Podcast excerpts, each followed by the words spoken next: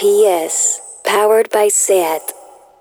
Hoy es 25 de noviembre, Día Internacional de la Eliminación de la Violencia contra las Mujeres. Aquí hoy no habrá especial porque faltan manos, pero me gustaría remitiros al trabajo de compañeras. Por un lado, el especial de Neutral que ha hecho Noemí López Trujillo, analizando seis sentencias sobre violencia sexual para entender cómo han evolucionado los argumentos del Poder Judicial.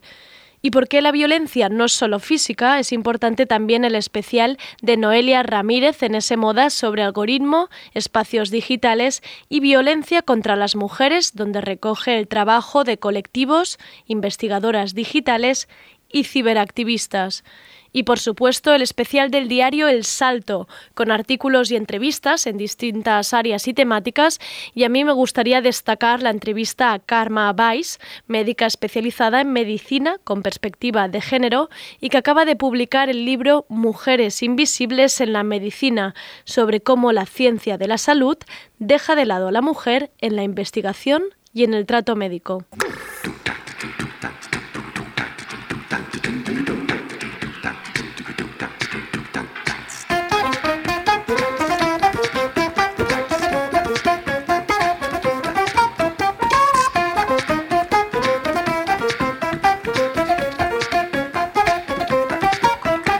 Tardeo con Andrea Gómez.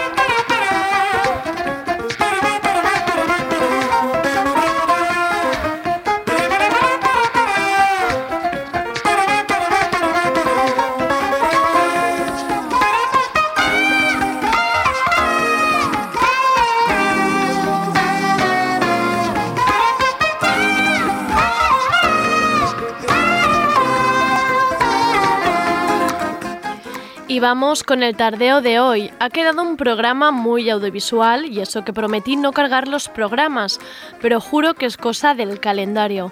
Dejad de hacer cosas interesantes que hacen que el tardeo sea cada día más largo. Hablaremos primero con Raúl Liarte, co-guionista de la que parece ser la película del año. Se trata de El año del descubrimiento, y es que está en boca de todos.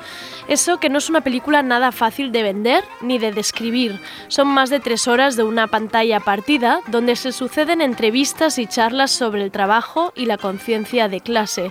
Dicho así, no se entiende nada, pero ya veréis que es increíble.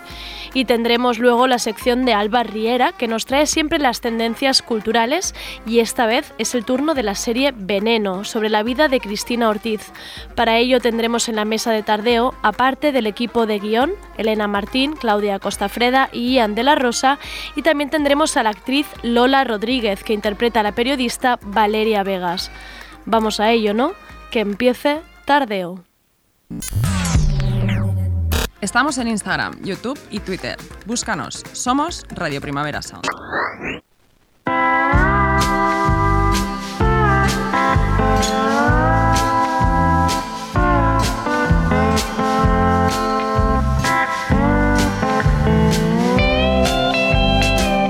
Quiero un amor que me obligue a rendirme. Quiero ese calor que nos da la pasión y no sé si eso existe. Lo que tenga que ser, que sea contigo al lado. Yo quiero un amor antiguo y no me importa ahora mismo si pido demasiado. Han juntado dos voces y letristas maravillosos, son María Rodés y la estrella de David, que en 2021 nos presentarán su trabajo conjunto bajo el nombre Contigo. Este es su primer adelanto y se llama Hacer el amor. para amarnos siempre. Será pedir mucho,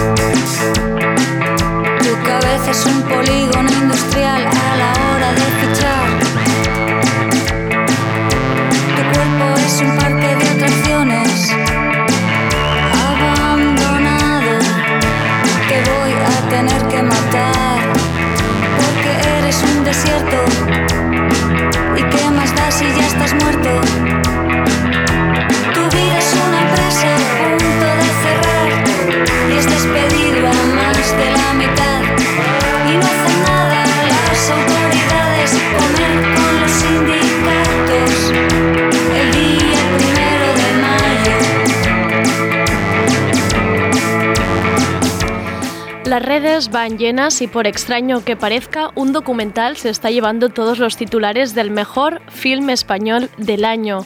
Se trata del Año del Descubrimiento, proyecto de Luis López Carrasco. Ha sido el film inaugura- inaugural de la Alternativa al Festival de Cine Independiente de Barcelona. Ya no se puede ver online, pero volvemos a tener las salas de cine abiertas, así que ha de ser una maravilla poder verla en pantalla grande. A ver cómo os cuento yo este proyecto audiovisual. No es fácil, ¿eh? Hablemos de la España de 1992, la de los Juegos Olímpicos de Barcelona y la Expo de Sevilla. Al mismo tiempo, en Cartagena, Murcia, en sus calles no había ni brillo ni cartón, sino calles repletas de trabajadores y protestas que acabaron con el incendio del Parlamento Autonómico. Según leemos en la sinopsis, el año del descubrimiento revive esta historia en un bar de Cartagena.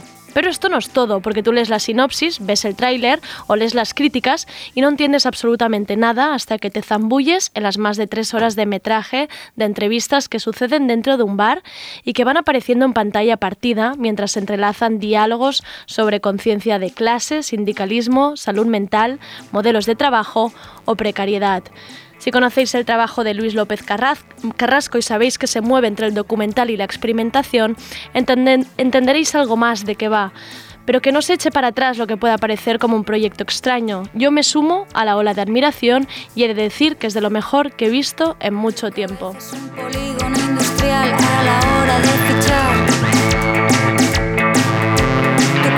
Es un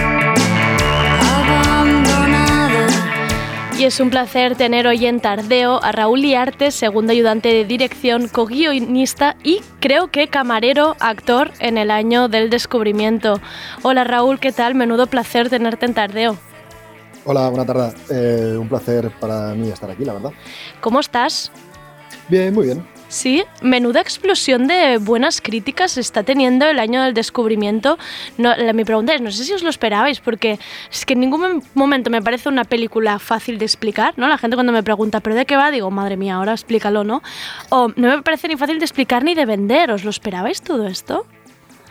Bueno, yo creo que yo de alguna manera, en título personal, no me lo esperaba, pero creo que también este tipo de reconocimientos que se producen en el contexto de la industria cultural, el periodismo y la relevancia pública se, se producen quizá por el valor de la obra, que eso no corresponde, creo, a nosotros juzgarlo, pero también por un contexto quizá en el que bueno, por la circunstancia política, social, pues había una necesidad de, que, de darle importancia, relevancia o mérito a una obra que se acerca a cuestiones que quizá el audiovisual español o el cine en general no había abordado desde hace bastante tiempo. Totalmente. Em, sí, quizás eso, ¿eh? es, lo sorprendente de, pensar cómo hasta ahora no habíamos hablado de esto en la gran pantalla y de, y de esta manera. Em, el film parece tener un, un punto de origen, ¿no? que es la quema del Parlamento de Murcia el 3 de febrero de 1992, pero es que el resultado acaba llegando mucho más lejos. Em, a mí me genera muchas dudas, ya verás que yo te voy preguntando, no sé, no sé hasta dónde tú puedes contar y que no, pero ¿cuál era la idea inicial del film? ¿Queréis hacer un documental de testimonios? ¿Queríais retratar este hecho del Parlamento de Murcia y se os va de las manos? ¿Qué, qué, ¿Cuál era la idea inicial? Bueno, en un principio, cuando Luis y yo nos pusimos a trabajar, cuando ya mm, concretamos que yo le iba a echar una mano con el guion, nosotros teníamos una idea de intentar reproducir en un código de ficción Mm, quizá más puro, aunque sí que teníamos claro que queríamos así de documental, una, la vida en un bar eh, previo al día de la quema de la asamblea. Ah, vale. Pero conforme fuimos eh, recopilando información, eh, haciendo entrevistas a los protagonistas de la época, nos dimos cuenta que, que nuestro, nuestro talento como supuestos escritores fílmicos nunca iba a estar a la altura de la realidad, de la carnalidad, de la fisicidad de esos testimonios. De ahí que, a fin de cuentas, al final, después del proceso de investigación, decidimos que la, conexión entre el instrumento del cine documental iba a adquirir mucha más relevancia frente al de la ficción. Y queríamos que esas personas fueran las que adquirieran eh, corporeidad en el film, es decir, que fueran ellas mismas las que dieran sus visiones, sus testimonios, y sí que estableciéramos una intervención quizá a través de eh, la decisión nuestra de con quién juntarlas, es decir, con quién, quién iba a conversar con quién, en qué circunstancia, en qué contexto de esa vida diaria. Y creo que hay que reconocer que que el cine tiene esa capacidad y, y tiene, tiene, esa capacidad porque el instrumento del documental lo permite, ¿no? acercarnos a un cine de cariz popular sin dejar de hacer un cine de experimentación. Así que es un poco en, ese trabajo previo de investigación y en esa idea original de un bar en el que se acaba como cruzando eh, estas dos ideas y acabáis viendo que ya solo escuchando los testimonios ya tiene, ya tiene sentido. Esa es cosa un poco de, de, de un bar de los 90, esa imagen que creo que está en el imaginario colectivo de casi todas, casi todos, que es como la de las personas escuchándose, oyendo, pero entrecruzando conversaciones, esa especie de, de vida muy, muy um, casi, pues eso, muy enérgica, en la que gente que no se conocía acababa hablando o discutiendo, ¿no? en un momento de efervescencia, en efervescencia emocional, política, mm. que se podía dar en esa ciudad cuando, pues eso, se estaban en pie prácticamente 15.000 empleos directos y otros cuantos indirectos, ¿no? En los 90. Uh -huh. um, decíamos que partíais de una ficción que era representar el día antes en el bar. Um, al final me, me, ha parecido que, que lo que vemos en, en, pantalla es casi un juego con el espectador, ¿no? Para generar dudas, para crear cierta ambigüedad temporal. Te pasas todo el rato preguntando, pero esta gente, um, ¿de qué, en qué años, en qué años, de qué hablan, en qué años están? son recreaciones, son vídeos domésticos, es, es, ficción y actores. era era parte de, la película y de la decisión, esta especie de juego constante que hasta que no, que hasta que no entras y entiendes ciertas cosas, ¿era, era, era vuestra intención? En esa, en esa idea de, de, de que al final considerar que todo texto eh, que tiene como proyección un, un guion, que es un guion cinematográfico, tiene como proyección llevarse, ponerse en escena, requiere una transposición. El texto escrito tiene que transponerse en una en una, en una fisicidad, en una puesta en escena. Y ahí, tanto Luis como yo teníamos claro que queríamos jugar una especie de, de ambigüedad eh, histórica, de ambigüedad eh, espacial casi, a veces mm. también. Mm. Eh, y para ello fue clave el trabajo de, evidentemente, de todo el equipo de, de la película, ¿no? Desde el, el llevar con la, con la directora de fotografía el formato a esa especie de transposición juguetona que no sabes si es un vídeo doméstico o un film encontrado, pasando también evidentemente por el, por el vestuario con Rebeca Durán, que es una figurinista importante del cine español, que hizo un gran trabajo. Increíble. El film, hay una intervención muy sutil en todos los personajes, porque casi todos están vestidos. Aunque ella diga que su trabajo no se ve, que siempre lo dice, no, sí. todos están como... Te digo que sí, porque yo lo come... yo decía, pero esa chaqueta, a ver, ¿esa chaqueta de qué año es? Es que se... sí que se ve perfectamente, porque te lleva al engaño, porque si, si, se viera algo que te lo definiera, pero es que no, es, es maravilloso. Conseguir con un vestuario no identificar la época, eso, eso es maravilloso. Y también a través del arte, ¿no? Que Víctor claro. y Ana Sánchez Rojo, que es su, su ayudante, han estado pues, eh, generando ficticios y reproduciendo las pegatinas de la época. Uh -huh. mm. Y después, bueno, sobre todo después lo más, lo más importante que todo eso tiene que funcionar y, y, y, en este caso creo que también hay algo interesante que es como hay un punto en el que pareciera que, el, que durante, el, durante, al ser una película tan encerrada en un lugar, en un bar, de alguna manera se niega el paisaje, el paisaje mm. de la ciudad, Cartagena en este, en, este, en este contexto, prácticamente no aparece. Pero hay algo interesante, creo, en el sentido de que pareciera que en un punto los, el propio paisaje de la ciudad están los rostros de las personas. Mm y cuando se sale del bar es para ver un acontecimiento tan crudo, tan, tan, eh, tan salvaje y de, una violencia tan directa como el, de los disturbios, que realmente eh, es una sensación a, través de, de, visual y sonora, creo que es bastante sobrecogedora. Sí, es increíble esas imágenes, además que, bueno, yo como mínimo no había visto y son, son maravillosas de ver.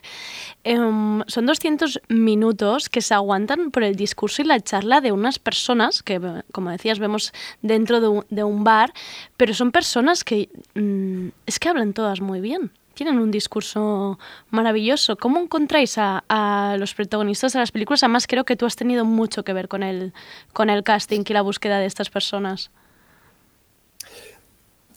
Hay una sensación, quizá, tal vez todos los que hemos ido a la universidad y hemos estudiado un poco y tal, pensamos que, y los que hemos leído libros y visto pelis, que, que las personas, que las personas que la persona trabajadora, que la persona que no tenía una experiencia directa con, con, el lenguaje a través de la adquisición de un conocimiento, de su uso en, en la institución universitaria, eh, siempre está por debajo de nosotros y es un gran error. Eh, creo que hay que liberarse de eso y acercarse con una posición mucho más humilde, porque es muy fácil sacar de las personas humildes cosas interesantes. Quizás más difícil de los ricos, que tienen menos que contar. Uh -huh. eh, de esa manera, nosotros teníamos muy claro que, que, que el, el, documental tenía que representar algo a nivel político que es importante, que es que las eh, decisiones políticas, las políticas neoliberales que generan desempleo, precariedad, esas decisiones de, de cuadraturas que se hacen en los grandes despachos de los, de, los, de los partidos, incluso en las instituciones europeas, tienen consecuencias vitales de, de, que no solo se proyectan durante una generación, sino que se van, a, se van a prolongar durante varias generaciones, casi generando una resiliencia negativa. De ahí que, sobre todo, Luis y yo no queríamos renunciar nunca a, a incorporar cantidad de esos testimonios, aunque mm. en ocasiones se generaba confusión, aunque en ocasiones pareciera que no estuvieran conectados, pero también dando desde una mirada muy humanista, dando la posibilidad al espectador a que él vaya juntando las piezas y adquiera un sentido según la posición de los hechos que él tiene. ¿no? Creo que era importante no renunciar a hacer una peli larga. Claro, además, eh, también se percibe ese, eso, ese peso que dejáis en el propio espectador, que cree el hilo y que entienda él un poco cuando ves que directamente no se presentan no se presentan los personajes, ni te dice qué profesión tienen, o qué empresa, o de dónde, o de dónde sale, ¿no? Cada uno, tú vas, tú vas hilando y vas construyendo. Eh, eso todavía me, me, me, parecería a mí más complicado a la hora de, de crear el relato, ¿no? Mm, sí, sí, claro, es eso que hemos esa cosa de coger el instrumento del documental, pero intentar mm, atravesarlo por, por, un cine de, también de, de no, no, quiero decir de vanguardia, pero de, de experimentación. No, no aceptar que el, el, documental, tal como lo entendimos en los 70, el documental militante o político, que tiene para mí un valor muy especial y que ha estado en, está en nuestra identidad como creadores, eh, el, la televisión lo ha, lo ha casi cogido para, para para quitarle todo, esa, todo ese cariz que podía tener de subversión. Hoy en día vemos documentales en todas las plataformas de casi todo, uh -huh. ¿no? Pero en este caso es coger el, el, instrumento documental o el cine documental en su raíz más pura, que es en, la, en mostrar los hechos tal como están, dejar el cine en bruto, porque esto es una opinión muy personal, pero no creo que nuestro talento como cineastas sea tan, tan, tan fuerte como para poder crear una historia. Es yeah. mejor que de, dejarla libre y que el espectador pueda ir uniendo las piezas. Uh -huh. A veces intervenir menos sobre el, el cine es hacer cosas un poco más relevantes, creo. Y también es porque estamos evolucionando, porque estamos aprendiendo. Yo al menos estoy aprendiendo mucho. No soy un, un, experto, no soy un gran creador, soy una persona que está haciendo poco a poco películas como buenamente se puede. Hombre, pues yo creo que con esta peli habéis cerrado boquitas a mucha gente y habéis, y habéis enseñado muchas cosas a, gente que debía llevar mucho tiempo en esto. Um, es que estoy fascinada con el proceso, solo me, no puedo dejar de imaginarme las horas um, que os habéis pasado en esto, porque ya directamente la manera de abrir los temas en el, en los, en el bar, de dejar los temas en las mesas, no solo las entrevistas, ¿cómo, cómo lo hacíais? ¿Soltabais temas? ¿Dónde estaba el límite de soltar temas? Porque se hablan de muchas cosas, se habla incluso de nacionalismos, no solo situación laboral. ¿Dónde estaba el límite?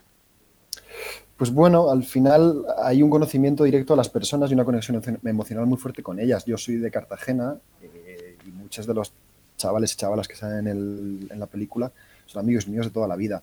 Mm. Y, y, otros, mi padre era también trabajador de, de, del astillero y a otros los conozco pues por a los trabajadores, a los sindicalistas de, pues, de haberlos, de haberlos compartido tiempo con ellos. ¿no? Entonces creo que mm, ese pudor que podía haber al principio de mostrarse tal cual ocurre, el dispositivo del bar lo habría. lo liberaba, permitía que la gente se sintiera realmente cómoda y de nuevo es también gracias al, equipo, ¿no? El equipo tuvo una posición de respeto mm, absoluta y de cercanía con, ellos y de nuevo es también esa mirada humanista que, hmm. que, que, tiene Luis y que ha colocado en la peli, que no es, no es esta cosa a veces un poco pretenciosa de querer de los creadores y las creadoras de dar su visión del mundo, sino acercarte desde un humanismo, dándole la oportunidad a que sean los protagonistas, ellos, los que, los que se muestren y den su versión de los hechos, ¿no? Porque es esta frase de que todos, todas las personas son intelectuales, pero todas las personas tienen una idea del mundo, ¿no? Pues creo que esa cosa está muy presente en la peli. Em, que imagino que incluso tu papel em, dentro de la película como, como, camarero era de alguna manera también para, para em, no sé, para meterte entre medio de las conversaciones, para guiar en algún, en algún momento o, cómo era, que, que, teníais triple trabajo en esta película cada uno. claro, era como una especie de, de, de intervención un poco traspuesta, ¿no? secreta. ¿no? Yo estaba ahí de camarero pero claro, a la vez intervenía sobre las conversaciones y a veces también las agilizaba con cafés o algo de alcohol. Con cañitas, ¿no? Sí. total, total. Te de decir que, que, la vi justo cuando, cuando aquí estaban los bares cerrados y lo pasé bastante mal, viendo todo el rato esas cañas y esas tapas de un lado para otro. Era, por favor, que, esto acabe, que este bar acabe ya de una vez. Em, ¿Cuánto material de, ha quedado fuera de metraje? ¿Cuántas entrevistas, charlas, charlas han quedado fuera de todo esto? Bastante, se ha quedado bastante. De hecho, hay un proyecto ahí en ciernes en torno al, al, a la insumisión y el antimilitarismo, porque el primer, eh, el primer insumiso en, ir a la cárcel en el Estado español, a una cárcel civil, es Antonio García Quesada, que es un hijo de trabajador del astillero, y hay todo un monólogo de él que cuenta su experiencia en la cárcel, que se quedó fuera porque realmente el tema dislocaba un poco la, la, línea argumentativa y algún día creo que lo abordaremos.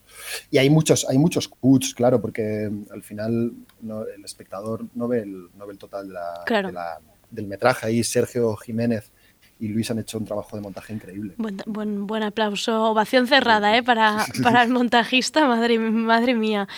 Em, claro, el, el, resultado final, cuando tú lo ves, dices, vale, es un engranaje perfecto. Casi te da la sensación, la pregunta de si es ficción o si, si está todo guionizado, te lo quieres preguntar porque te está pareciendo que, que llega a un sitio demasiado perfecto de, de, de discurso de memoria y conciencia de clase, de, de intergeneracional.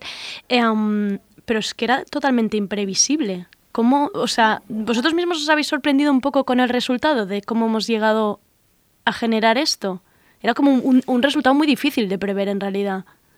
Sí, es muy interesante lo que planteas. Yo creo que ya Luis ha demostrado una valentía absoluta, ¿no? De, arriesgar, de, de, atreverse a hacer una, una, peli imperfecta, pero colocando el alma, ¿no? Colocando casi todo lo que se puede colocar, no intentando conducirlo todo, aceptando que hay una parte imprevisible en, el documental, algo que se te va a escapar, que incluso va a superar tus expectativas, lo que tú puedes crear, e incorporarlo en el rodaje y después trabajarlo en el montaje. Creo que esa generosidad hace que a veces en el cine se puedan hacer cosas que están muy por encima de lo que tú puedes llegar a pensar que puedes hacer con esta cosa tan, tan poco coherente y a veces eh, críptica que se llama talento.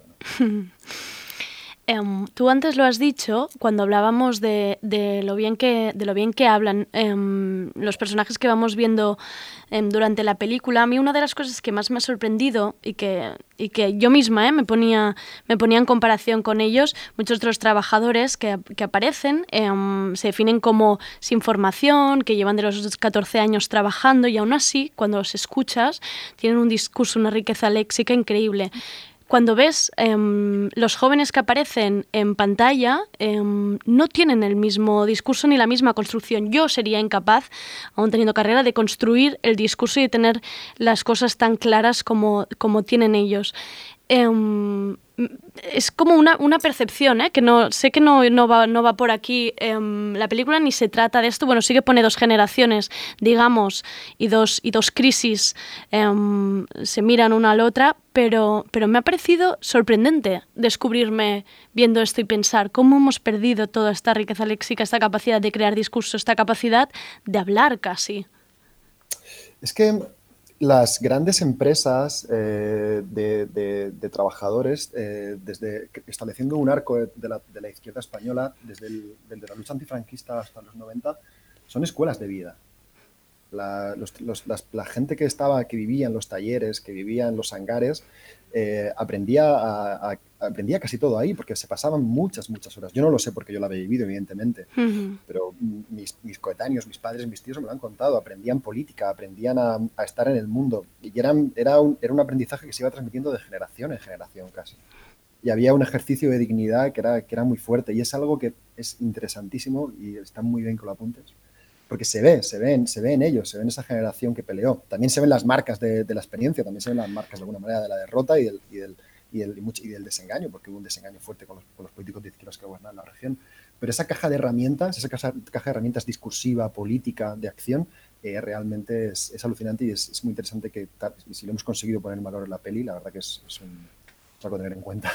Sí, sí, que además que, que al final em, yo acabé como un poco desolada, ¿no? Acabar de ver la- em, el año del descubrimiento, la parte del final, el epílogo, que mira un poco hacia el futuro, ¿no? Y hay este momento que, que apunta, ¿no? Pues el país, pues tal como están las cosas, debería estar patas arriba. Em, de que estamos ahora igual o peor y sin capacidad sindical, sin movilización y lo junto con esto mismo, con esta capacidad de, no, de no construir ni, ni- saber construir ni siquiera un discurso. Em, entiendo que igual que al espectador le llegan algunas emociones, bueno, pues incluso vosotros más, ¿no? Nosotros nos llega, desde viéndolo a través de la pantalla, nos llegan estas emociones. Imagino que vosotros, desde dentro de, de las conversaciones, desde dentro de ese bar, todavía debe ser más fuerte. ¿Os ha quedado un poco esta sensación de desolación, de decir, puf, sí que estamos mal? Claro, la, crisis de 2008 a todos los que la padecimos nos dejó como una marca y parece que de alguna manera el, el- neoliberalismo ya ha transformado en algo para, para todos anatómico, ¿no? Como que está ya in- incluido en nuestro ADN, como que no conseguimos liberarnos de ciertas lógicas que nos cuesta a veces pensar en manera colectiva, en soluciones eh, conjuntas, eh, todo el tema del emprendimiento, cómo se ha colocado la responsabilidad individual en los sujetos del- de la ruptura del mercado laboral, que es algo de lo que en, en ningún caso somos responsables, ¿no? es muy crudo y es difícil armar, pero yo creo que, que hay que intentar pensarlo. Creo que la, que la peli hace un, un arco de, de- que, de- para, que se proyecta en todo el conjunto de las luchas de la izquierda desde quizás del 19 en Cartagena hasta la actualidad. Y, tiene esta cosa de que de alguna manera estamos condenados a luchar y a seguir peleando por, por derechos, por vivir mejor, por ganar un espacio para la vida, para que el trabajo no nos someta, para que la precariedad nos- no nos hunda eh, física y psicológicamente. Y también creo que hay que poner en valor que desde el 2010 y el ciclo de movilización que se, movió, se vivió en España con el 15M hay muchas cosas que han cambiado, no sé, eh, sobre todo la lucha feminista o espacios de vivienda que han cogido valor y que han permitido de alguna manera poner freno a determinados abusos del- de las políticas que venían desde arriba. Creo que de alguna manera hay que poner algo en, valor en- de eso, ¿no? Somos una generación distinta, pensamos de otra manera, tenemos otras herramientas políticas, el mundo está completamente digitalizado, es distinto, pero no, no, no, no quiero, no me gustaría que la gente se quedara, bueno, no sé, la gente se queda con la idea que, quiere porque la peli sea así, porque cada uno toma las decisiones, pero cuando la ve, pero que, que se quedara con una especie de sensación de desengaño, de negrura. Creo que es- es- tenemos que tenemos que luchar y ya está, es lo que nos toca. Creo que también se está viendo ahora en un momento donde, mm, claro, tampoco no tiene nada que ver como sería... Que yo la vi sin bares, imagínate el momento de negrura. me, me hundí la miseria viendo eso, pensé, es que ni, ni, sin- ni sindicatos ni bares, no tenemos nada absolutamente. Em, oye Raúl, ¿dónde el dúo este creativo maravilloso Lu- Luis Raúl, que tenéis algo más pensado, Em, algo más en ciernes, eh, aparte de esta campaña que estáis haciendo ahora mismo de responder 20.000 entrevistas seguramente? Em, ¿Tenéis algo más a la vista? Hombre, yo creo que Luis y yo supongo que sí haremos algo más porque hemos encontrado una afinidad que pasa por lo, lo cinematográfico y pasa por lo político y en esa en ese tándem, en esa unidad, pues supongo que evidentemente seguiremos intentando en un futuro generar proyectos que se asemejen o que aborden ese tipo de procesos, ¿no? Porque nos interesa el cine como herramienta, como herramienta para, para abordar procesos históricos, para entender por qué estamos donde estamos, para acercarnos a, a, a gente que, el- no sé, que creemos que de alguna manera el cine español desde los 90 y los 2000 ha dejado un poco arrinconada, Mm. un cine que fundamentalmente retrataba a las clases medias urbanas, a la gente que tenía otros intereses y supongo que seguiremos, si podemos, si lo conseguimos, si nos queda energía, haciendo cine de este tipo. Sí, por favor. Además, yo espero que el año del descubrimiento sea como una semilla para, para llevar más estos temas en pantalla y estos nuevos formatos y experimentar que, que eso se Está trata. siendo muy- eso está siendo muy bonito porque hay muchos cineastas que nos están los cineastas que nos están escribiendo diciendo que la peli les ha motivado para, para liberarse de ciertos complejos o estereotipos cuando uno hace cine, ¿no? De, la longitud, de cómo rodar, de, de acercarse con, con un poquito más de, libertad según qué temas, no estar tan constreñido. Y eso está siendo súper bonito, la verdad. Ha escri- me ha escrito bastante gente de Francia comentándome esto, la verdad. Jo, qué bien. No, además me, me, me recuerda mucho cuando entrevisté a My Mexican Bretzel, em, que parece que todo el mundo es como, no, ya se ha inventado todo, ya está todo hecho y todavía te- llegan estas películas, ves estas maravillas en la, en la tele que está todo el mundo, se queda torcido y, y lo, ha- y son estas pe- mm, películas que luego generan conversación, ¿no? Que, que quedas con una amiga y dices, ¿lo has visto? ¿Has visto qué es eso? La pantalla partida, ¿pero qué les pasaba por la cabeza? ¿Cómo hacen eso? Al principio no se entiende nada absolutamente, pero luego entras y es, y es una maravilla. A mí me parece em, ojo, maravilloso que salga esto, además de aquí, em, para hacer que se pueda hacer cine diferente, claro que sí. Después de este discurso que me acabo de marcar yo sola, alabando el año del descubrimiento, muchísimas gracias por guardarte un ratito para entrar a Tardeo y por favor seguid haciendo mucho más cine. Muchísimas gracias a vosotras. Adiós, Raúl. Un saludo. Gracias.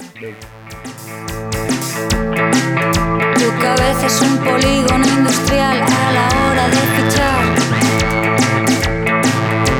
Tu cuerpo es un parque de atracciones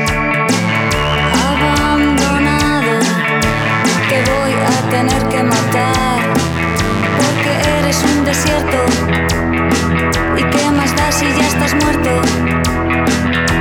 Tu vida es una empresa a punto de cerrar y es despedido a más de la mitad.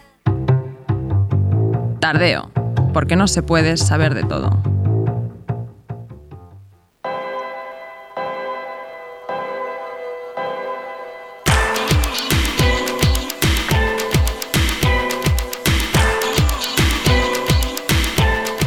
Discursos, tendencias y descubrimientos culturales con perspectiva social. Por Alba Riera.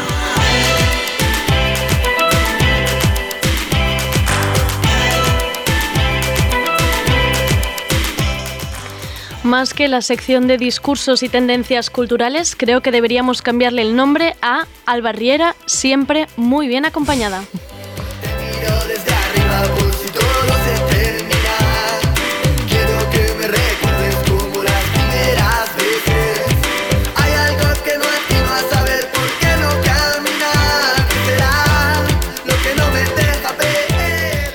Y hoy hablaremos de La Veneno, la serie dirigida por Javier Ambrosi y Javier Calvo, que narra la historia de Cristina Ortiz y que podéis ver en A3 Player Premium. Y diréis, ¿ya hablasteis de ella con Rubén Serrano?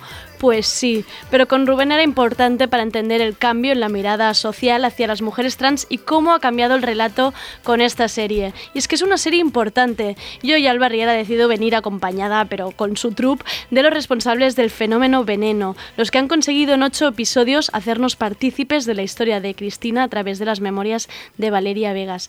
Saludamos primero a Alba. Alba, ¿cómo estás? Hola Andrea, muy bien, muy ¿Sí? contenta. Bueno, ven acompañada, es que da igual si es físico o online. Yo siempre vengo con gente, Con voces, así hablo menos.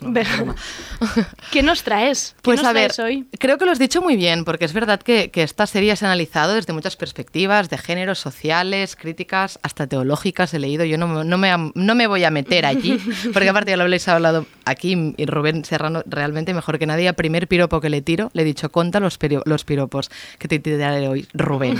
bueno, hablo prr, por el Invisalign, ¿eh? siempre estamos igual. Pero hoy vamos a hacerlo desde sus entrañas, ¿vale? Vale. Es decir, hemos traído aquí a toda la gente que ha participado, bueno, toda, pero parte de la gente que ha participado en el proceso, ¿vale? Los que se han ensuciado bien las manos, eso con nos gusta tú y a mí, Sí, saber qué, sí. qué, qué ha habido ahí detrás.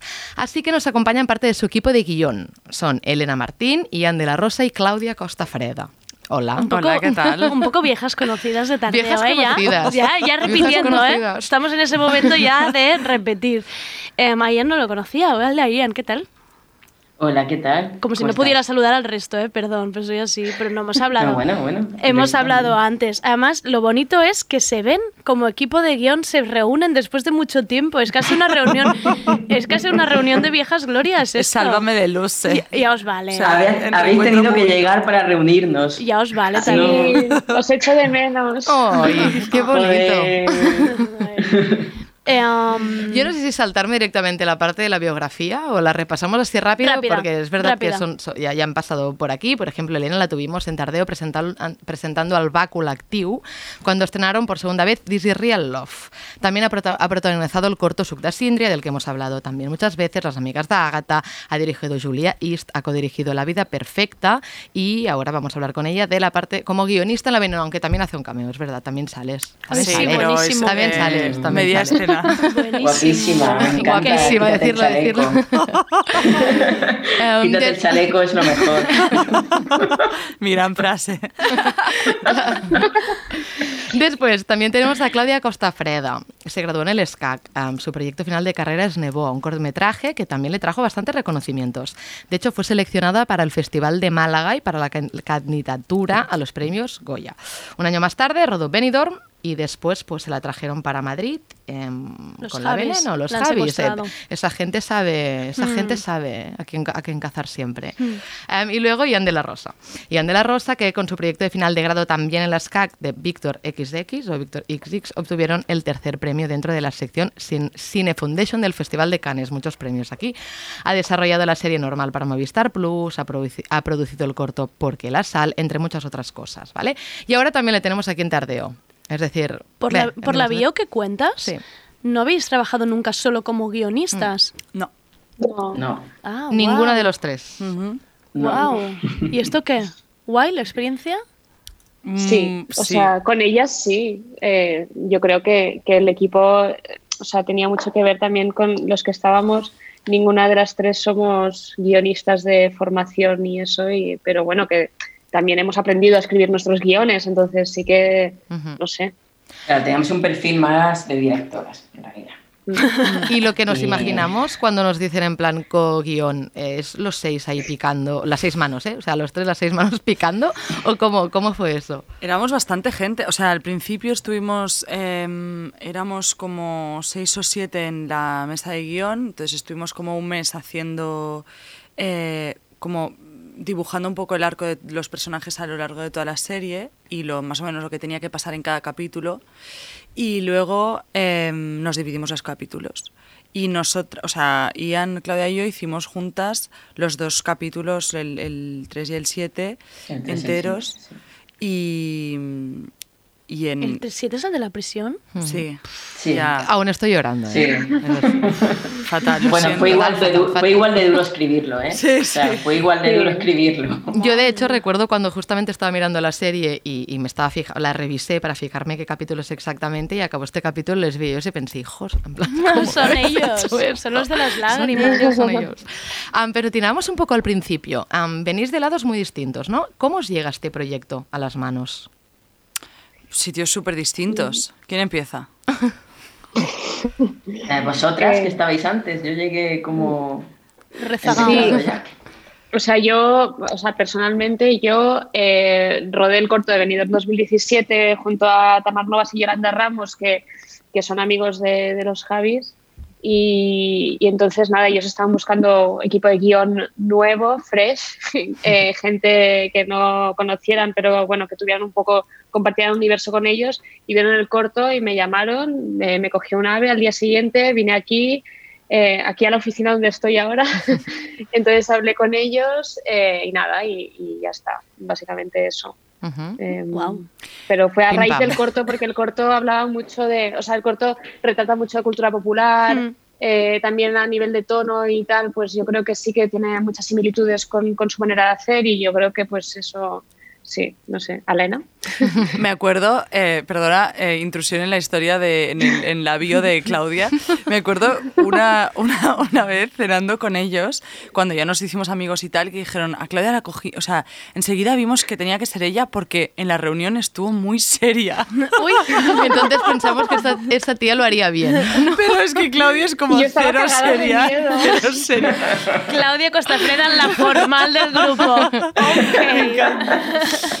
Eh, yo fue que justo, es que claro, eh, es muy random porque no pueden ser películas más distintas, pero Julia y La Llamada se estrenaron el mismo año. Entonces coincidimos como en varios, even- bueno, en los Gaudí, en tal, o sea, nos fuimos encontrando en dos o tres eventos y, y- y ellos me dijeron, oye, hemos visto tu película, nos ha gustado mucho, yo, yo la vuestra también, me ha gustado mucho, tal. Entonces, eh, íbamos hablando por WhatsApp, algún día trabajaremos juntos, algún día trabajaremos juntos. Yo pensaba más como actriz, porque realmente nunca me había planteado trabajar como guionista. Entonces, un día me llamó Javi Calvo en una de esas llamadas fugaces que hace él. Entonces dijo, oye, eh, Elena, ¿por qué no te vienes a, a Madrid? Tenemos- queremos pensar en un proyecto tal. Y entonces fui allí y me contaron la idea y claro, o sea, te enamoras del personaje Ujú. de Veneno. Claro. Sí. ¿Y Ian, el, re- el rezagado? Yo, pues yo estaba en Marruecos. ¡Hala, venga! Cada uno. O sea, real, la pregunta de venéis de lados muy distintos. Estaba en un viaje con unas amiguísimas y, y acababa de rodar la primera parte de un corto que terminé justo antes de la cuarentena, de Farrucas, aquí en Almería. Y, y bueno, pues estábamos desayunando y de repente me hablaron las dos a la vez, Claudia y Elena, como muy i- impulsivo todo. eh. Gracias que tuve un móvil marroquí que justo me acaba de, de cambiar dos días antes, porque si no, no me hubiera llegado. Y, y nada, diciéndome todo esto, yo estaba totalmente desconectado de este proyecto, no sabía nada absolutamente. Y nada, cuando terminé el viaje, porque estaba yo como muy espiritual, dice, bueno, ya, ya volveré a España, ya volveré a Madrid. Nada, cuando terminé el viaje, volví a España, pues eh, me fui para allá y, y a la semana estaba en la oficina, donde está ahora Claudia. ¿Y conocíais la historia antes de la veneno? ¿Qué, qué idea teníais de ella? ¿Qué percepción teníais? Pues mira, mm, mm, es que Veneno era de Almería. Ujú. Y yo no lo sabía, yo soy de Almería, yo soy de Níjar, ella es de, era de Adra, nació en Adra. Y para mí, pues, yo la tenía, pues, creo, no conocía casi nada. Me sonaba, sabía que, bueno, que había estado como muy en la tele, pero realmente no tenía ni idea. Y para mí fue todo un descubrimiento, más sabiendo que es como muy cerca, muy de acá. Y sabiendo toda la vida que llevó, ¿no? Así que para mí fue un regalo, realmente. Elena, que Yo, mirabas al no, infinito. es que no, no, es que yo pensaba en plan, eh, yo de, o sea, no, no sabía casi nada, o sea, conocía el nombre, sabía que era un personaje público, pero no, no conocía nada de ella. O sea, lo descubrí a través del libro de Valeria y luego a través de Valeria, que estaba ahí. Claro. Y, y evidentemente los Javis y así, pero sí, yo me acuerdo de la primera semana o la segunda semana de estar en la oficina, en la mesa de guion, que me hicieron una intervención y me dijeron, Elena, no sabes nada de la cultura televisiva española, catalana de mierda. y, y dijeron, deja el indie y ponte a ver Sálvame a partir de ya. y, o eso que- hiciste, eso hiciste. Oye, para que lo nos hagamos nuestros vídeos ahí Sí. a saco. Es una inversión divertidísima, Para mí también fue una update total. sí. Pero, y más No, allá... no, yo ya veía Sálvame. pero ¿Para qué os voy a engañar? Claro, Eras la única de las tres que veía Salva. De hecho, tú eras la- nuestra maestra. Era la fuente, la de fuente. Siento, Pero sí. claro, más allá de lo que de lo que se vea en la televisión, ¿no? Del imaginario que tengamos, nos daba mucho respeto meteros en este jardín en plan, wow, ¿dónde dónde dónde nos metemos? ¿En qué qué contamos, ¿no? La imaginación de la Bene- eh, de la propia Cristina, las memorias por un lado, lo, lo que se puede ver por la tele, ¿no? Era wow, ¿cómo cómo conseguimos unir todo esto en un relato que tenga que tenga sentido? Yo creo que, que son muchas horas descubriendo cuál es, cuál es la vida de Cristina.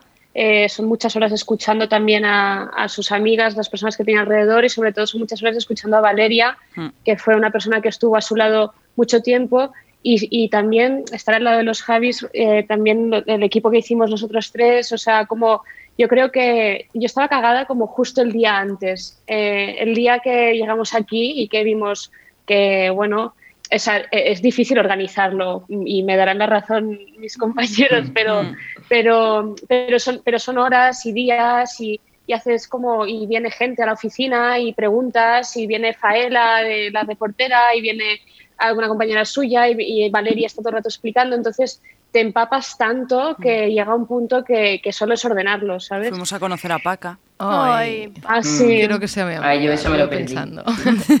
claro, porque además es una serie, o sea, digamos que casi autobiográfica. Entonces, ¿cómo equilibráis vosotros como equipo de guion la libertad creativa y a la vez la memoria y el homenaje, ¿no? ¿Cómo, ¿Dónde se encuentra el equilibrio? Yo creo que, eh, por ejemplo, justo cuando, cuando habéis preguntado por el capítulo 7, que uh -huh. fue un capítulo muy difícil de, de, escribir para encontrar como... O sea, pasaba... Bueno, y en el 3 también es bastante libre el 3, porque no, no es como súper fiel a, a tantas cosas, ni de la vida de Veneno ni de Valeria. Eh, yo creo que todo el rato había el intento como de acercarnos al máximo, el máximo posible a la verdad de Cristina. Uh -huh. Como sin, sin saberla del todo, porque estábamos como reconstruyendo una imagen, porque ella ya no está. Eh, aunque en algún momento la sentimos muy cerca, eh, pero, pero sí, sí, sí, pero sí como intentar entender qué es lo que ella quería que se supiera y a través del libro de Valeria eso lo facilitaba mucho y luego evidentemente claro, es un ejercicio de dramaturgia. Uh -huh. Sí. Claro, también había como un sentimiento, yo creo, mucho de respeto claro. y de responsabilidad que nos atravesaba. Eh, creo, que éramos, creo que éramos pocos y hemos decidido unir una no, ah, pero ha llegado, ha llegado, ha llegado, ha llegado la sorpresa final de la sección. Eh, está Lola. A ver, Lola, salúdanos que te diga. Así con, con Ay, no, Alba, ¿presentas Sí, quién ha entrado? También ha entrado Lola, la verdad es que era ya la sorpresa final. Teníamos el equipo de guion y también teníamos una de Parece las, sorpresa, de- sorpresa sorpresa, esta. sorpresa, una de las actrices principales, que es Lola Rodríguez, que encarnaba a Valeria, la, la periodista encargada también de, de esta biografía. De, digo, ni puta ni santa, ni santa ni puta. Siempre Ni lo puta lío, ni santa. puta ni santa. Hola Lola, estábamos hablando así un poco de- del inicio de todo, ¿no? Nos contaban cómo llegaron, cómo llegó a sus manos el proyecto, cómo les sentó, dónde lo colocaron. En tu caso, ¿qué, ¿cómo fue esto? Porque aparte era de tus primeras incursiones, ¿no? En, en- como actriz. Pues me vino de del cielo, o sea, no, no me había dado, no sabía que estaban haciendo un casting para la serie, ni siquiera que iban a hacer la serie de, Cristina. Y me habló Eva Yolanda, las directoras de casting, porque yo había hecho un casting cuando tenía 17 años con ellas y ya está, o sea, no, no había probado eh, mi carrera como actriz porque ni me había atrevido a, desarrollarla por, por miedo, ¿no? Por, por inseguridades y porque estaba estudiando psicología y pensaba acabar la carrera y después ya pues ver lo que me deparaba el futuro. Y de repente me vino el proyecto y, y fue todo maravilloso, fue como el proceso de casting fue algo muy fácil, lo disfruté muchísimo, empecé a descubrir que, quién era Valerio también, ¿no? Y me enamoré muchísimo del personaje y, y la verdad que ha sido una experiencia maravillosa desde el inicio, ¿no? A ellos les preguntábamos si conocían ya la historia tanto de bueno, de Valerio, no hemos preguntado, hemos preguntado en concreto de Cristina. ¿Tú, ¿Tú qué sabías de esta historia? De Cristina, Pues, pues sabía lo que había encontrado en YouTube, sinceramente. Cuando tenía nueve años, empecé a investigar sobre la transexualidad y descubrí a Cristina y, y me impactó mucho, ¿no? Y siempre la tuve en, en- en mente, pero no la tuve nunca tampoco como un referente directo, sí que la admiraba, ¿no? Y, y valoraba todo lo que había hecho. Tanto la vida real de la veneno como lo que vemos también después en la serie, hay momentos súper tremendos, ¿no? Desgarradores, dolorosos, duele mucho esta serie. ¿Bajo qué criterio se decide cuáles pasan a la gran pantalla y cuáles no? De, de- de partes de su vida. Y también me pregunto si en algún momento os habéis. ¿Os ha dado miedo, os habéis cuestionado si habéis tenido que hiperbolizar o intensificar alguna escena con un fin más épico o televisivo? Hostia, está... Sí. Eh, Venga, va, ¿quién va? A ver, yo, em, el, el que, ¿quién decide que sale en la pantalla? Al final no es ninguna mano oscura que decide por encima de nadie, sino era en la mesa de guion eh, lo que iba pidiendo un poco como la historia a nivel de estructura narrativa, a nivel de entender el personaje, los personajes, porque claro, al final em, es la vida de Veneno, pero hay dos protagonistas porque también es Valeria. Valeria tenía más espacio para la ficción porque tampoco queríamos como contar tal cual la vida de Valeria Vegas o algo así porque pobre ya nos regalaba suficientes cosas. Eh, y entonces es como eh, ver qué cosas nos ayudan a entender mejor los personajes y a emocionarnos con ellas y qué cosas eh, se sobreentienden o se pueden obviar. Y luego también, aparte de en el guion, eh, durante el proceso de, de construcción de cualquier pieza audiovisual también va pasando filtros pues en rodaje, lo que hay tiempo de rodar, lo que no, lo que se puede rodar por producción, lo que no, lo que se monta, lo que no se monta, o sea, pero en general el- no habían como, yo creo, bueno, no sé, me diréis vosotras eh, también, pero nunca Mm. hubo como un criterio de vamos a contar esto para que sea más espectacular, siempre No, es que que- estuviera en juego la sensibilidad con la cual se trataban todos los temas, o sea, nunca pasaba por delante el morbo, sí pasaba por delante, o sea, sí era importante, por ejemplo, hacer honor y justicia al personaje de Veneno y a su eh, super exuberancia y a su fantasía y a su mundo Mm. interior, pero no como el espectáculo televisivo.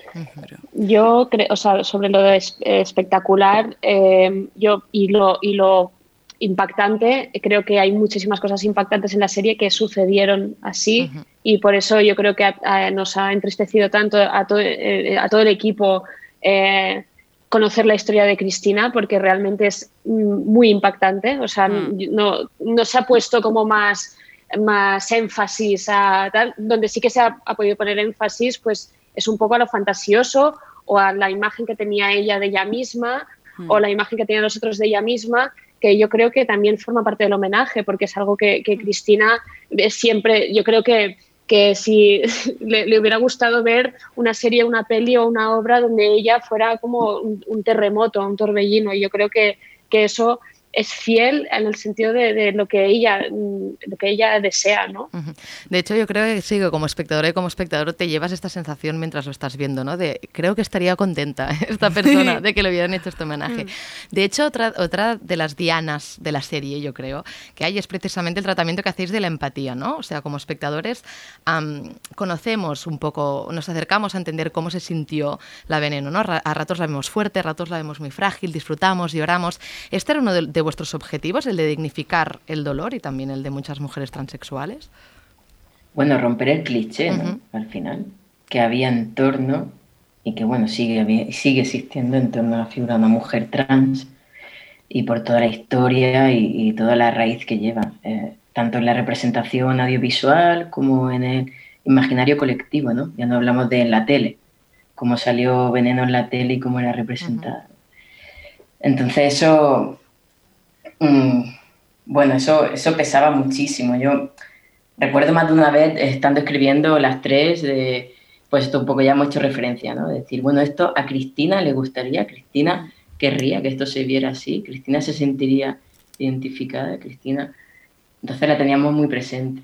También había como, bueno, yo por mi parte ya a nivel personal, yo siendo trans, yo mismo, eh, como esa necesidad de, por favor, que repres- representemos de una vez eh, algo que sea eh, real, algo que, que- que quite todo ese imaginario alrededor de, de esa vida como de freak, en este caso de las mujeres trans. Claro. Que también digo, por lo menos tienen un cliché que romper, porque en el caso de las personas trans masculinas, en el imaginario audiovisual no tenemos ni tal cliché, porque es, Claro. es muy poca la representación. Entonces, bueno, Precisamente, claro, era- ha sido un disfrute, la verdad. precisamente en esta línea, una de las valoraciones, no apreciaciones que se ha hecho de la serie, no, es la gran inclusión de personas trans tanto en el equipo artístico como en el equipo técnico. Y según a quien veo hacer esta valoración, o según qué medios o personas que se dedican a esto, me da la sensación, ¿os da miedo que queden anecdótico, que queden como es la serie de Cristina Ortiz? em, que quede en esta burbuja. Em, ¿Os da miedo que quede en esto, en una especie de burbuja o anécdota? Buah, yo trabajo cada día para que no sea así, porque, porque todo lo que quiero hacer es contar, incluso crear arquetipos que aún no, no que, o que no existen o que casi no se ven. ¿no? ¿Y en tu caso, Entonces, Lola? A ver, el miedo está ahí, ¿no? Pero también este proyecto ha dado la oportunidad para demostrar que, que existe talento y que nosotros las personas trans valemos para todo, ¿no? Para estar delante y detrás de las cámaras. Entonces sí que hemos plantado la primera semilla. O sea, obviamente está el miedo, o sea, obviamente el miedo de que el mundo ma- mañana se acabe, ¿no? Pero al menos ya hemos demostrado que se puede y que, que ya no ya basta la excusa, ¿no? De no hay talento, no, no hay personas trans que puedan eh, ocupar estos puestos. Ya lo hemos demostrado, al menos ya hemos demostrado que sí se puede. Pues sí. Y como, bueno, como prueba también están los, los numerosos reconocimientos que habéis recibido, los ondas a las actrices que ha interpretado a la Veneno. Am, me interesaba mucho también este punto, ya que nos queda poquito rato, que destacaba Ian, que contaba am, el, el- el romper el cliché el estigma, ¿no? De hecho, am, el mismo Rubén Serrano, del que hablábamos antes, hablaba en un artículo de ese moda de esta metamorfosis, dice, que se, ha, que se ha producido en la mirada hacia las mujeres trans y las formas de contar los relatos, ¿no? Es verdad que antes la Veneno, en los 90, la idea que teníamos de ella era un chiste televisivo, y eso parece que pasa muchas veces, ¿no? Que hasta que no mueren estes- estos iconos, no, no- no se les, no, no se habla desde el respeto. ¿Por qué nos cuesta tanto ver estas ficciones en personas vivas? Yo, yo quiero hacer un apunte, eh, no solo en los 90, Ujú. eh, un mes antes de que muriera Cristina, se la estaba tratando como un payaso en, en Sálvame, quiero decir, no es, es una cosa que está pasando ahora. Dicho eso, muy bien, muy bien, buen apunte. Tienes toda la razón. No, la Em, adelante. O, o- o- o al menos en, este caso, o sea, eh, ¿consideráis que sí, que se está, está cambiando un poco la visión de la historia? A ver, eh, esto demuestra que, que hace falta mucho más escucha activa, sobre todo a- al colectivo trans, ¿no? Siempre se nos ha, catalogado en una casilla que, que hemos estado en la oscuridad y en, y en los prejuicios, ¿no? Y nunca se nos ha permitido contar nuestra historia desde una verdad, desde una forma sencilla, humana, ¿no? Entonces esto ha demostrado y obviamente siempre la sociedad nos ha visto con, con una etiqueta, con, con patas y nunca se ha parado ¿no? a escucharnos. Y da mucha pena que haya tenido que morir Cristina para poder hacer una serie sobre, sobre esto ¿no? y, y hablar de estos temas.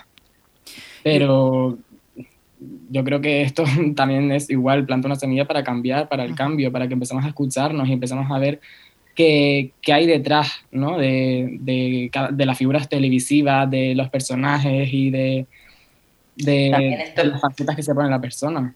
Sí, porque está viendo, empezando a ver una primera jornada generacional o, o más de una generación que, que estaba empezando a poder contar o a formar parte del proceso de contar nuestra historia. Que eso es como, creo para mí, es como la diferencia principal respecto a estos últimos eh, años, representación en el cine o como quieras llamarlo. O sea, de repente estamos dentro, pues como en este proyecto, ¿no? estamos dentro del proyecto tanto en guion como bueno, en todo el elenco maravilloso, ¿no?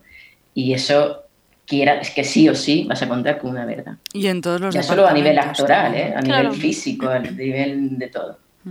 Yo creo que también hay algo muy, muy bueno de que hayan hecho esto los Javis, que es una figura tan, tan pública, em, porque es lo que pasa como con todo, todas las historias que se cuentan, que se categorizan luego como en distintos subgéneros, ¿no? Mm. Como el cine femenino, el cine LGTBI, ta, ta, ta, que es una manera de, de evitar que, que estas películas o estas series puedan competir. Em, O penetren en el mainstream. Sí, y puedan competir en, Mm. en la misma, en la misma, con la misma legitimidad y por el mismo público.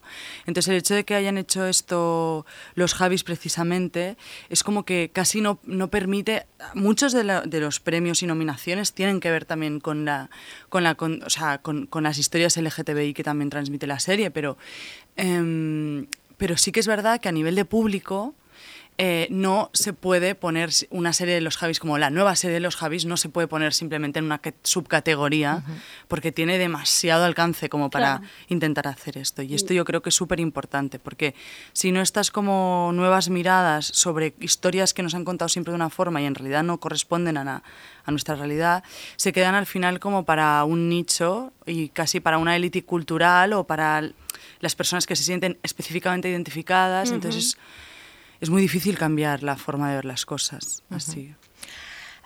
¿Qué ha supuesto la veneno para vuestras carreras y también para vuestras vidas? A ver si os vais a dedicar a ser guionistas a partir de ahora, ¿eh? Yo, no. joder. O sea, no, yo sí, guionista. O sea, yo, a mí, yo, Yo sí, guionista, dame lo que quieras. Estoy, joder, estoy en Suma Latina, estoy donde empezó todo. eh, sigo trabajando con los Javis eh, en proyectos muy guays donde, eh, bueno, pues también podré dirigir afortunadamente. Entonces, pues, pues a mí me ha supuesto esto, un, o sea, a nivel profesional muy fuerte, a nivel personal también una comprensión, una empatía hacia todas mis compañeras trans, eh, pues que, que todo ese conocimiento que yo ahora he adquirido, pues espero que también lo puedan tener todas eh, y bueno, y así no andarnos con tonterías, ¿no? Y luchar todas por, por destruir el patriarcado.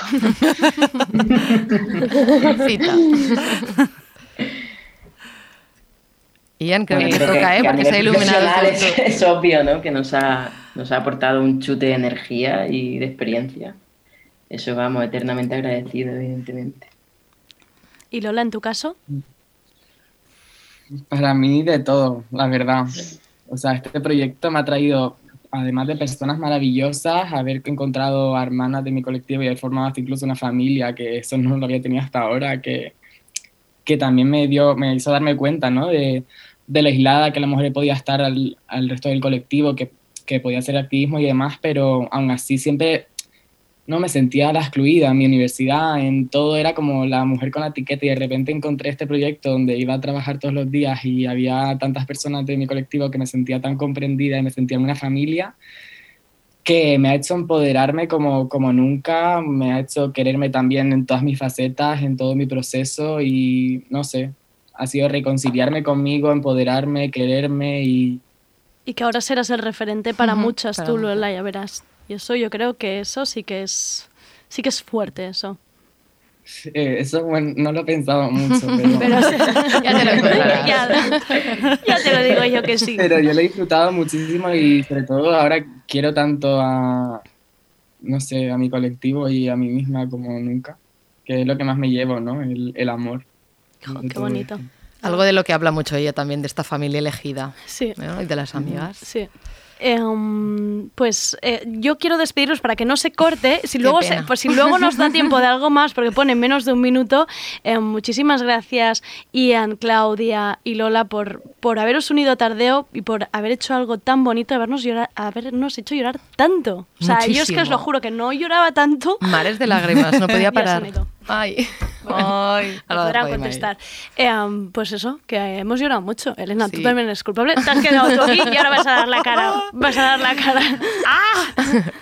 Em, pues eso, que nos habéis hecho. ¿Habéis llorado durante, Eh, Iba, vosotros iba durante a el decir proceso? lo mismo. ¿Cu- Sí, ¿Cuánto sí. habéis llorado en este proceso? Mucho, mucho, mucho. Y en las, en las reuniones con los Javis, cuando estábamos en el, en el proceso de construir toda la serie, digamos, toda la estructura, todos los personajes, cuando estábamos viendo vídeos, cuando estábamos viendo los vídeos con su familia, con los padres, en el programa. Cuando. Valeria nos contaba, cuando la investigadora conseguía llamar a alguien muy cercano de, de, de cuando ella vivía en Adra y entonces venía con una nueva En anécdota. plan, tengo una noticia. Sí, y claro, cuando la conoces tan a fondo, que yo he llegado a sentir, y lo compartíamos mucho con Claudia Ian también, como que la hemos conocido. De algo- o sea, yo siento que la he conocido en persona. Es muy raro, pero lo, he lo siento así. Entonces, de repente ver los vídeos de ella de sus últimos meses en programas donde ella ya tartamudeaba, donde no la trataban bien, Y que tú ya lees el final ahí. Sí, y sabiendo todo el bagaje que lleva, habiendo empatizado con ella, era muy, muy desgarrador y genera muchísima impotencia. O sea, yo he llorado de pena, pero he llorado mucho de rabia también. Y luego viendo la serie me pasó que les escribía a los chicos, a los Javis, el- el- después del capítulo 6, no podía parar de llorar. Y, y- y mi pareja me decía, ¿lloras porque, porque te da pena su historia? Y le decía, no, no, es que lloro porque siento que está aquí y está súper orgullosa. Ay, qué bonito. Qué bonito. Sí. Si a nosotros nos ha parecido que la conociéramos solo con los capítulos, imagínate verlo vivido desde dentro. Muchas gracias por contarlo tan bien y tan Sí, bonito. Yo he de decir que llegué a llorar de ansiedad, de, de por por impotencia que sentía de que pasaran, de, de gritarle, pero Paca, pero háblale, Pero Paca. bueno, el habla". momento en el que se, bueno, no vamos a hacer spoilers, no, No, vamos a hacer spoilers porque se me va a escapar, pero es real, lo has- yo creo que también lo has, lo has definido muy Es bien, que que, la lloras de amistad pena, para pero lloras mí, de rabia sí. e impotencia también. La amistad que, que se transmite en toda la serie, para mí eso es, es absolutamente maravilloso y me parece em, muy bonito que lo hayáis rescatado porque no me parece que sea que esté em, en ningún sitio, ¿sabes? El tener que explicar esa amistad y lo habéis hecho de una manera muy es bonita. que la historia nos la han contado sus amigas. Claro. O sea, Claro. que Es- es, es- para nosotras era el acceso más directo a ella. Justamente su amistad, lo que ella, el rastro que ella dejó En la en, gente. en la gente de su alrededor, que también era una, una tipa Ya. dura. No, no. Pero a pesar de todos sus momentos de, de- de difícil trato, al final todas se quedaban con... con, lo bueno, con esa, con esa cosa de familia. Sí.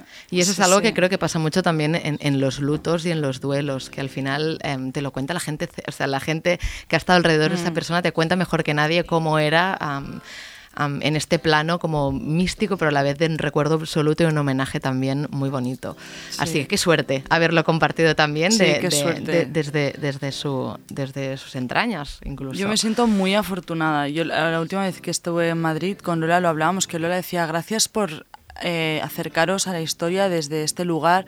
Y le dije, no, no, o sea, o sea gracias. eh, mm, sí, me siento muy honrada de que me des las gracias, las recibo, pero creo que no es esta la dirección de la gratitud, es la otra dirección. y porque yo, o sea, me sentía muy eh, abrumada y súper como emocionada de, de estar siendo como este tipo de canal, ¿no? En plan, me están contando esta historia, la puedo escribir y yo en realidad aquí ni pincho ni corto, pero en realidad sí, o sea, gracias Eres, claro, a... es transmisora, en realidad. Sí, y, y es una historia que, que, mm, es como a- a mí también me representa y eso es lo fuerte de estas historias que normalmente Mm. se rechazan porque es como, no, es un colectivo, no, no es Claro. un colectivo. No somos todas. Es sí. tu puta peña, ¿sabes? Mm. Es, tu, es la sociedad en la que vives y esos tabús también te afectan a ti, ¿no? Aunque de un grado menor porque tienes más privilegio, pero... No sé si me da tiempo de una última pregunta súper Rápida. súper rápida. Am, eh, ¿fue, ¿Fue complicado hablar con su familia de sangre, incluirla en la trama?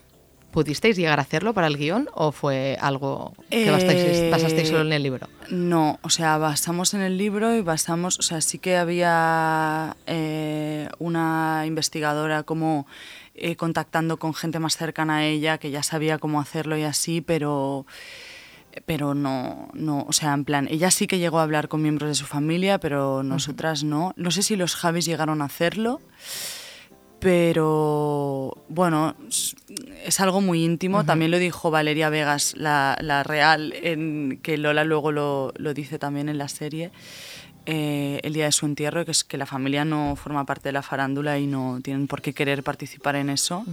Supongo que cada uno tiene también su dolor y sus cosas, entonces lo importante era contar la perspectiva de Veneno. Y, era, y su, es su verdad, o sea, para nosotras el libro es su verdad y ya está. Y se palpa, ¿eh? yo creo, ese Mm. dolor eh, en las amigas, en la familia, en la veneno y en la gente que, que la rodeó. Pues muchas gracias. Sí, muchas gracias, Elena, por venir aquí. Ya sabes que tarde o ya empieza a ser tu casa un poco, ¿eh? A ver qué es lo siguiente que nos traes. Vosotros haced más cosas. Sí, haz cosas, haz, haz cosas, haz cosas. A ver, cuándo, a ver cuándo vuelves. Alba, como siempre, muchas gracias Muchas por, gracias a por tú, Andrea. reunirte de gente con tanto talento.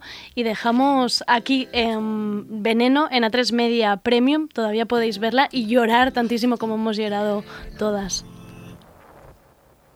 tan larga y tan profunda. Soy tu camello. Te doy lo bueno. Acaríciame la cara que me vaya y tengas que echarme de menos. O empápame de gasolina y prendele fuego a este carro sin freno. Que sepa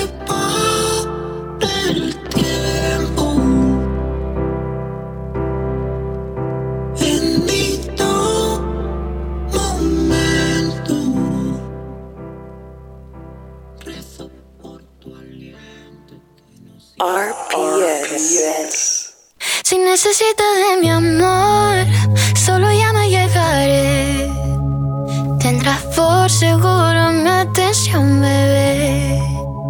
Desde que llegaste tú, me iluminaste con tu luz. No sé si hablas claro, pero confiaré. So I'll play down for you. Beat around bushes like drunk. Pues menudo tardeo el de hoy. Me despido con esta canción de Paloma Mami que se llama For Ya. Volvemos mañana entrevistando a la directora Carla Simón, directora de la peli Estiu 1993 y que ha presentado el corto Correspondències en el festival La Alternativa. Y también tendremos charla con la periodista especializada en cine fantástico y de terror, Desiree de Fez, para hablar de su nuevo libro La Reina del Grito. Todo esto mañana. Por hoy ya estamos. Gracias a David Camilleri por estar tras el cristal haciendo que funcione el programa. Soy Andrea Gómez. Gracias por escucharnos. transparente, tú conmigo no lo sé. Es que te beso y pierdo la sensatez. Yo estoy clara, estoy consciente que tengo la de perder. Y me quedo en que luego pueda doler. But I'll play down for you. Beat around bushes like drums for you. All these red lights, I'm on. Can't control love when it comes for you. Comes for you, down for you. All these red lights, I'm on for you. Body and mind, it's all numb for you. Lo doy todo por ti, doy todo por ti, sabiendo que tú no lo harías por mí. I would give you anything. Lo doy todo por ti, papi, solo